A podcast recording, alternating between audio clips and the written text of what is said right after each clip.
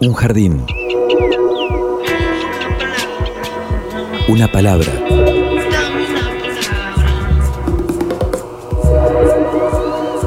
Jardín de gente. Eh, bueno, hola, hola. Eh, ¿Tengo que hablar ahí en ese micrófono? Bueno, a ver qué me sale. Hola. Eh, yo soy Paulo. Me dispongo a volver a recorrer mi querido Roballo, el tan distinto Hospital Escuela de Salud Mental.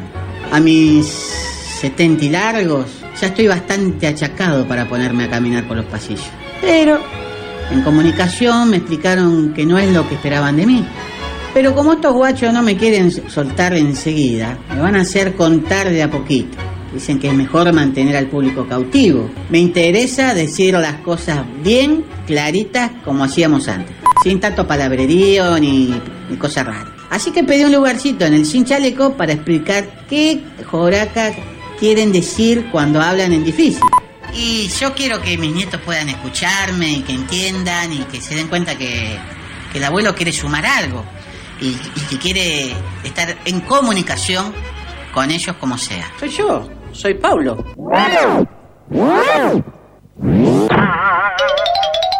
Tenemos una consigna el día de hoy. No solo le den me gusta, sino también comenten, contesten la consigna. La bisagra. Y vaya. ¿Somos qué? La bisagra permite que entre lo de afuera y salga lo de adentro. Todo se mezcla. La bisagra. Las bisagras traen ventanas y puertas y estas aire libre. Con bisagra como estas no hay aire viciado. No, espera que no sé. ¿Dónde trabajó Pablo? Hola, ey, eh, ¿trabajó acá? ¿O qué, ¿Está jubilado? ¿Qué onda? Paulo es el. Hola, ¿En dónde trabajaba? ¿Qué sector? ¿Quién carajo es Paulo? hola. Paulo, jubilado inimputable. Radio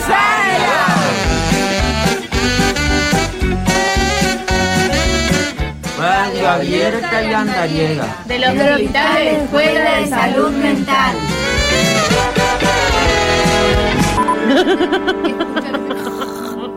Jardín de gente. Con la conducción de Evangelina Ramayó. Por la radio de la Universidad Nacional de Entre Ríos. Hermoso compilado de la tarea que realiza la bisagra, esta radio abierta y andariega, ¿eh? que mucho tiene que ver con eh, Soledad Escobué y el recorrido que ha hecho en, en su tarea como comunicadora, ¿no, Pablo? Y si vamos a hablar de la radio, qué mejor que escucharla, ¿no, Soledad? Bueno, muchas gracias, pero bueno, conmigo y con un montón de gente que, que ha estado ahí detrás haciendo, cocinando, animándose a pensar otros modos de entender la comunicación, así que hoy me llevo los laureles, porque yo me vine la siesta hasta acá. Sí, hoy llévatelos todos. ¿Cómo es el modo de funcionamiento de este dispositivo, la bisagra?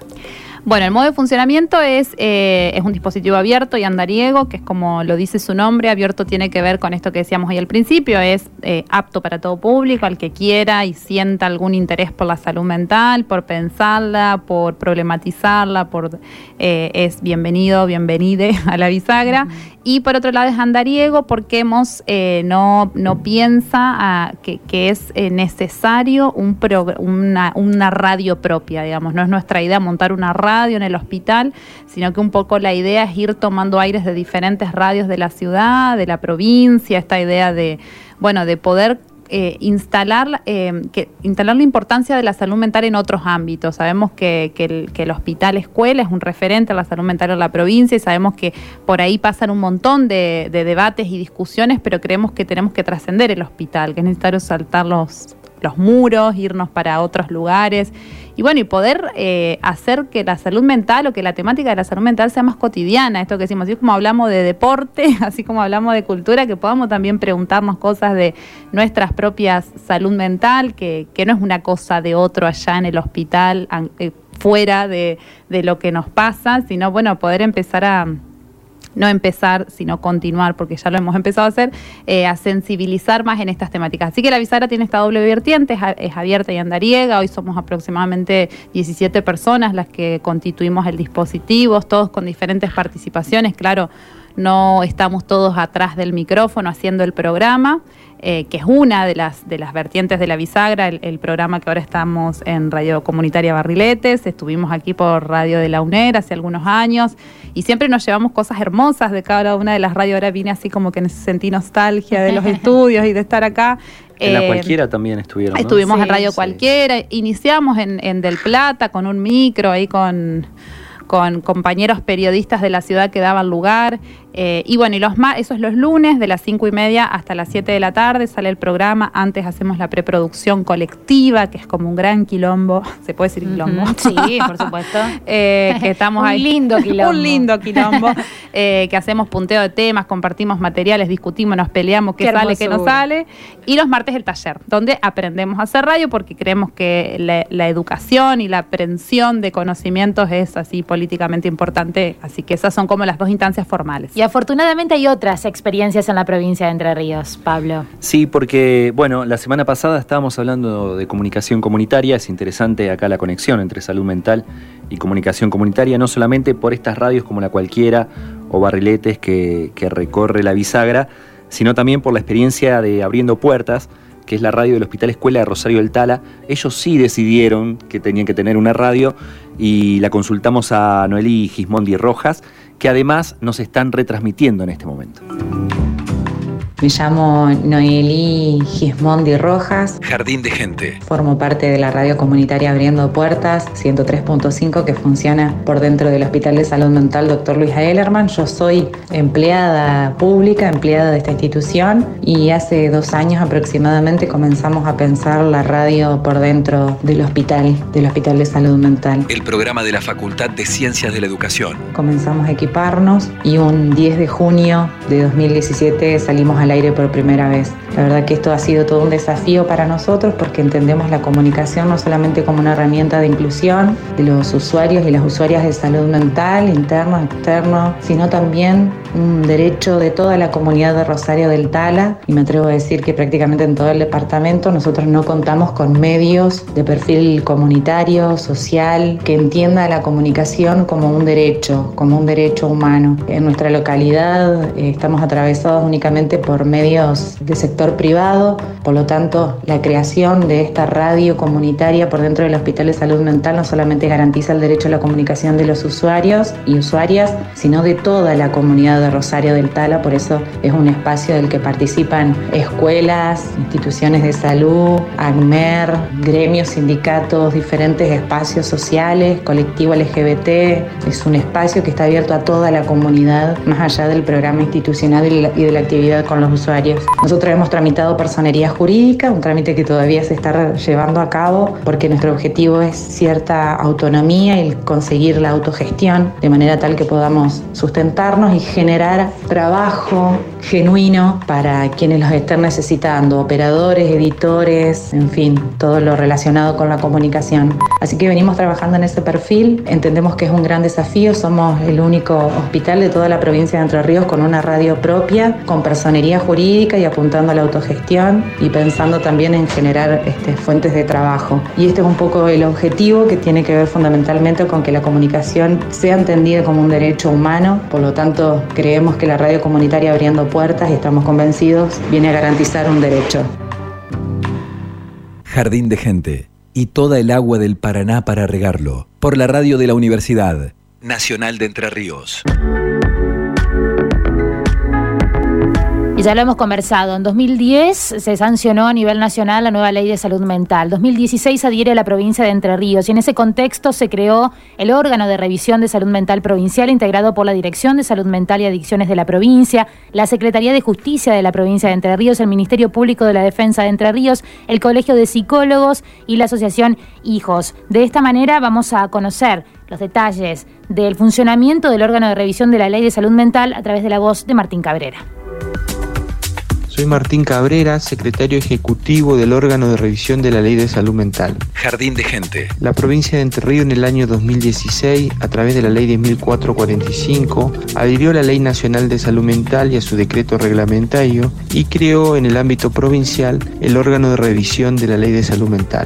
Este organismo tiene por objeto la protección y la promoción de los derechos humanos de las personas usuarias del sistema de salud mental. El órgano fue creado en el ámbito del Ministerio Público de la Defensa. El Ministerio Público de la Defensa es un ministerio que integra el Poder Judicial de la provincia. La característica del órgano de revisión es la independencia, la intersectorialidad y la interdisciplina. El órgano está integrado por tres representantes estatales y tres representantes de la sociedad civil. Entre los representantes estatales, que son representantes permanentes, está la Dirección de Salud Mental y Adicciones del Ministerio de Salud de la provincia, la Secretaría de Justicia de la provincia de Entre Ríos y el Ministerio Público de la Defensa. En relación a los miembros representantes de la sociedad civil, que son miembros temporarios, que se eligen por dos años y puede ser renovado por dos años más, actualmente estamos en el periodo de renovación de estos representantes, el órgano está integrado por un representante, una asociación que representa a las asociaciones de usuarios y familiares, actualmente está la asociación AUFASAN, una asociación que representa a las asociaciones de, de profesionales y otros trabajadores de la salud,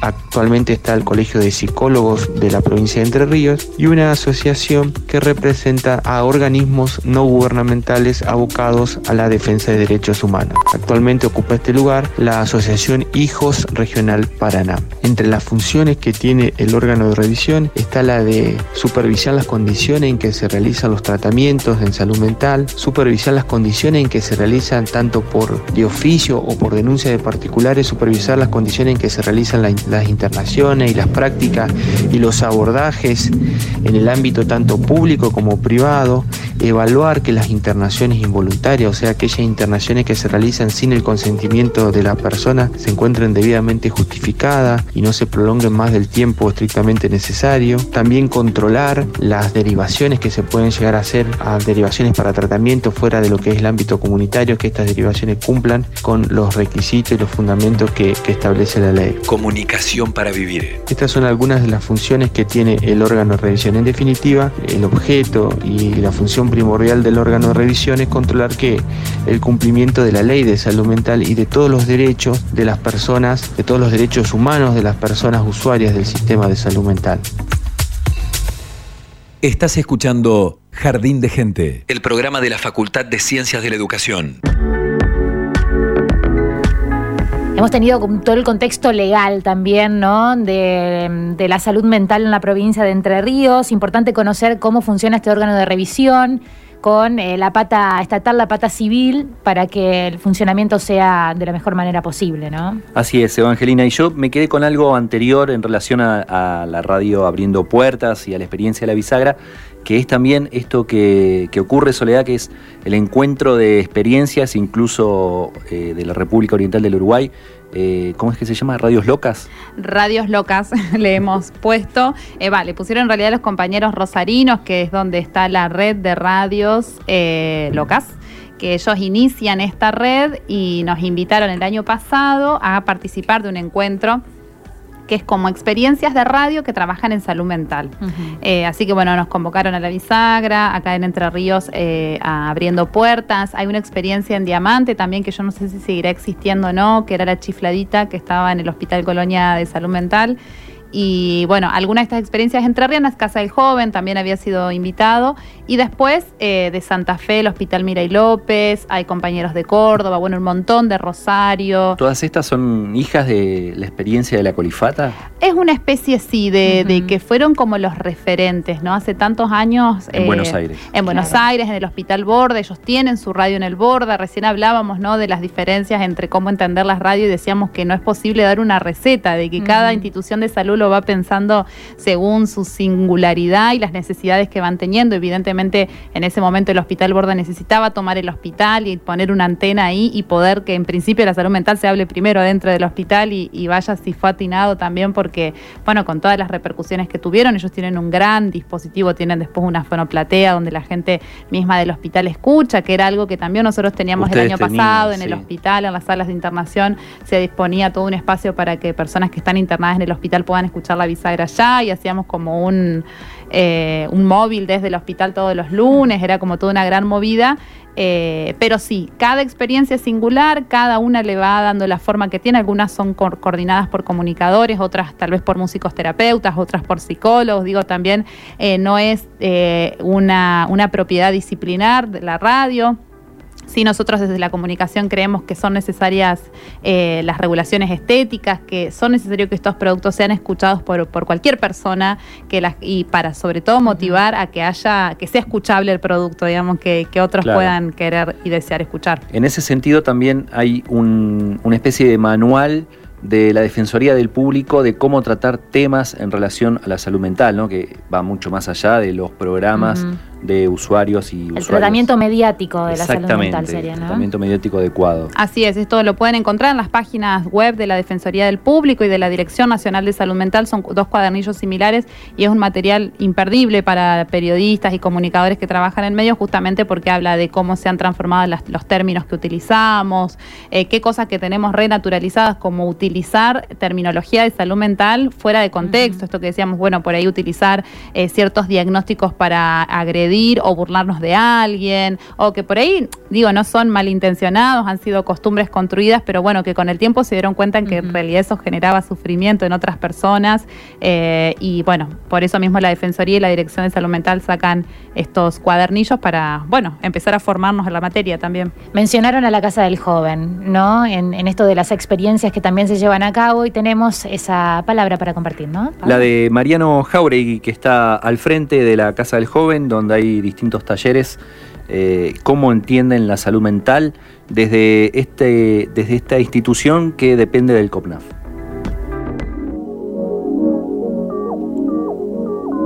Jardín de gente. Soy Mariano Jauregui, eh, soy psicólogo, psicoanalista. Jardín de gente. Actualmente trabajo en Casa del Joven, en Paraná, calle Perú 460, aprovecho para dejar el chivo, donde trabajamos con jóvenes, con adolescentes, con su familia y, el- y su entorno social. Comunicación para vivir. El modo de trabajar que tenemos desde Casa del Joven, que como se conocerá es una entidad dependiente de- del Consejo del Menor y de la Dirección de Salud Mental, hay un, un criterio determinante en lo que hace a esta nueva perspectiva de la salud mental, que es el modo en el que lo recibimos a los jóvenes.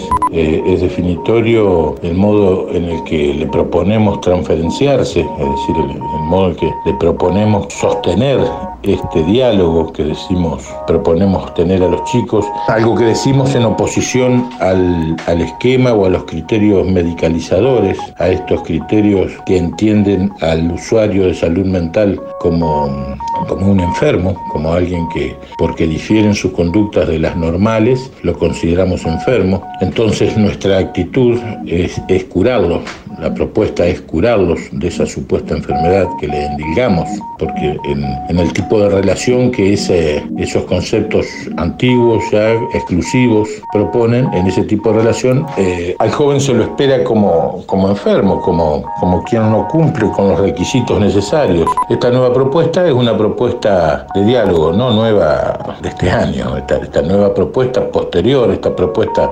evolucionada, propone un diálogo a los jóvenes, es decir, le proponemos que vengan a hablar, a contarnos sus circunstancias, para así poder ir descubriendo cuáles de sus circunstancias sociales, cuáles hechos determinantes de su vida de, relación con su entorno, con su entorno familiar cercano, con su entorno social, con su entorno barrial, con su entorno institucional, cuáles de estas cuestiones, de estas relaciones en estos diversos planos, explican lo que le está sucediendo. Y entonces, poniéndolo en este lugar, eh, lo corremos de ese lugar de enfermo, lo ponemos y lo promovemos como sujeto social, es decir, como un sujeto que se construye a partir de las relaciones con los otros, y nosotros como institución como una relación más. Sí, si se quiere, con la particularidad de la relación que le proponemos, en donde el asunto central es su construcción, cómo ha sido construido su sintomatología, cómo es que ha sido construido él. Y a partir de este develamiento, a partir de esta,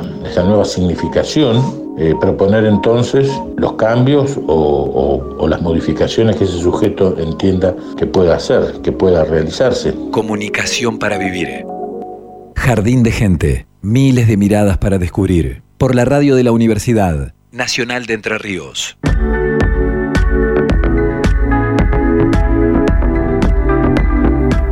Estamos llegando al final ya de Jardín de Gente y tanto para comentarles y cuánto nos ha dejado para reflexionar este programa de hoy, Pablo. Así es, con Soledad Escobué, que es una egresada de la Facultad de Ciencias de la Educación y también locutora nacional, eh, trabajadora de- del Hospital Escuela de Salud Mental, invitada en piso entre todas estas voces que, Sí. que han escuchado en estos minutos. Y tengo aquí en mis manos el libro Comunicación y Salud, Relatos de la Bisagra, la radio abierta y andariega del Hospital Escuela de Salud Mental, que se presenta mañana, Soledad.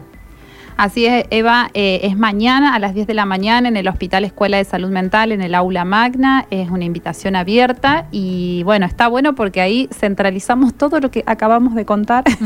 es, como el, eh, es como nuestro gran registro, el libro. Estamos muy contentas por eso y lo celebramos porque pensábamos en que muchos de estos registros, cuando no son escritos, se van con las personas. Eh, entonces, bueno, estamos muy agradecidos también a, la editorial de Lendija, eh, de Fundación Lendija, que fueron los que eh, editaron y, pensaron en que esto era una propuesta para hacer un libro, así que estamos muy contentos por eso. Y la, la- una de las cuestiones que nos remarcaba la, editorial era que es un libro muy experiencial, digamos. O sea, acá en este libro encuentran si queremos hacer una radio en salud mental o si queremos pensar un área de comunicación en un hospital, en una institución, cómo son estos primeros pasos, qué cosas tenemos que tener en cuenta. También desde lo estatal, donde muchas veces los recursos son escasos, donde no es posible eh, tener como grandes ambiciones, bueno, cómo esto puede hacer concretarse y cómo puede sostenerse en el tiempo. Así que es un libro, bueno, para, para que lo pueda leer cualquier persona, pero sobre todo si alguien está interesado así como empezar a incluir lo comunicacional en sus prácticas. Muy lindo, se ve un hermoso trabajo el que han hecho. Mañana se presenta entonces a las 10 de la mañana en el Hospital Escuela de Salud Mental. El encuentro de radios va a ser, eh, hay que agendarlo para cuándo? Mayo del año que De viene. locas. Mayo del año que viene agenden, por favor, con tiempo. En Paraná, En el que se hizo en Rosario se hace en Paraná el año que viene, así que vamos a estar convocando organizaciones, instituciones de todos lados que estén interesados en pensar este modo de entender a la comunicación, porque sed- Paraná será sede del año que viene, así que bueno, ya igual llegaremos con más noticias para seguir difundiéndolo. Por supuesto. Bueno, yo tengo una más cortita que es una invitación para mañana. La Secretaría de Extensión y Cultura de la Facultad invita a la comunidad universitaria a la charla que dará el profesor Néstor Daniel González sobre prácticas de extensión universitarias y la producción de conocimiento. González es compilador del libro La comunicación en los territorios, experiencias en la construcción colectiva del conocimiento. Esto va a ser el jueves 14 de noviembre desde las 14.30 en el aula 2 del edificio de Alameda de la Federación 115. Y una más, antes de irnos, porque estuvimos hablando precisamente de esta cuestión de, la acentuación de las palabras, ¿no? La, acentuación ideológica, decía eh, o Bastín, cuando hablamos de usuario, cuando hablamos de pacientes, y me parece que esto es interesante para, para resaltarlo. Hay un repudio al golpe de Estado en Bolivia que emitió la Facultad de Ciencias de la Educación y también adhirió el comunicado y convocatoria de organismos de derechos humanos y organizaciones sociales de la provincia. Las expresiones de rechazo también fueron emitidas por el Consejo Interuniversitario Nacional y el Consejo de Decanos de Ciencias Sociales y Humanidades. Recuerdan en este comunicado que Evo Morales Saima fue proclamado doctor honoris causa por la UNER a instancias de esta facultad por ser el primer presidente indígena de América Latina y por sus méritos y aporte a la justicia social y al crecimiento con redistribución de la riqueza. Soledad Escobué, trabajadora de la Bisagra del Hospital Escuela de Salud Mental, licenciada en Comunicación Social y locutora nacional. Muchas gracias por haber estado con nosotros. Gracias por invitarme, un placer estar aquí.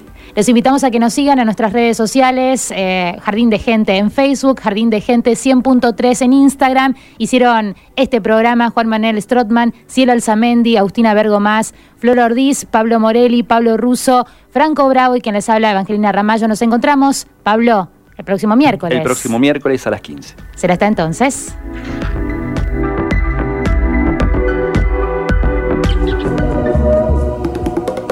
Una canción que hable de nosotros, de los sueños, de las raíces. Un pasadizo por donde caminar entre las flores. Jardín de gente.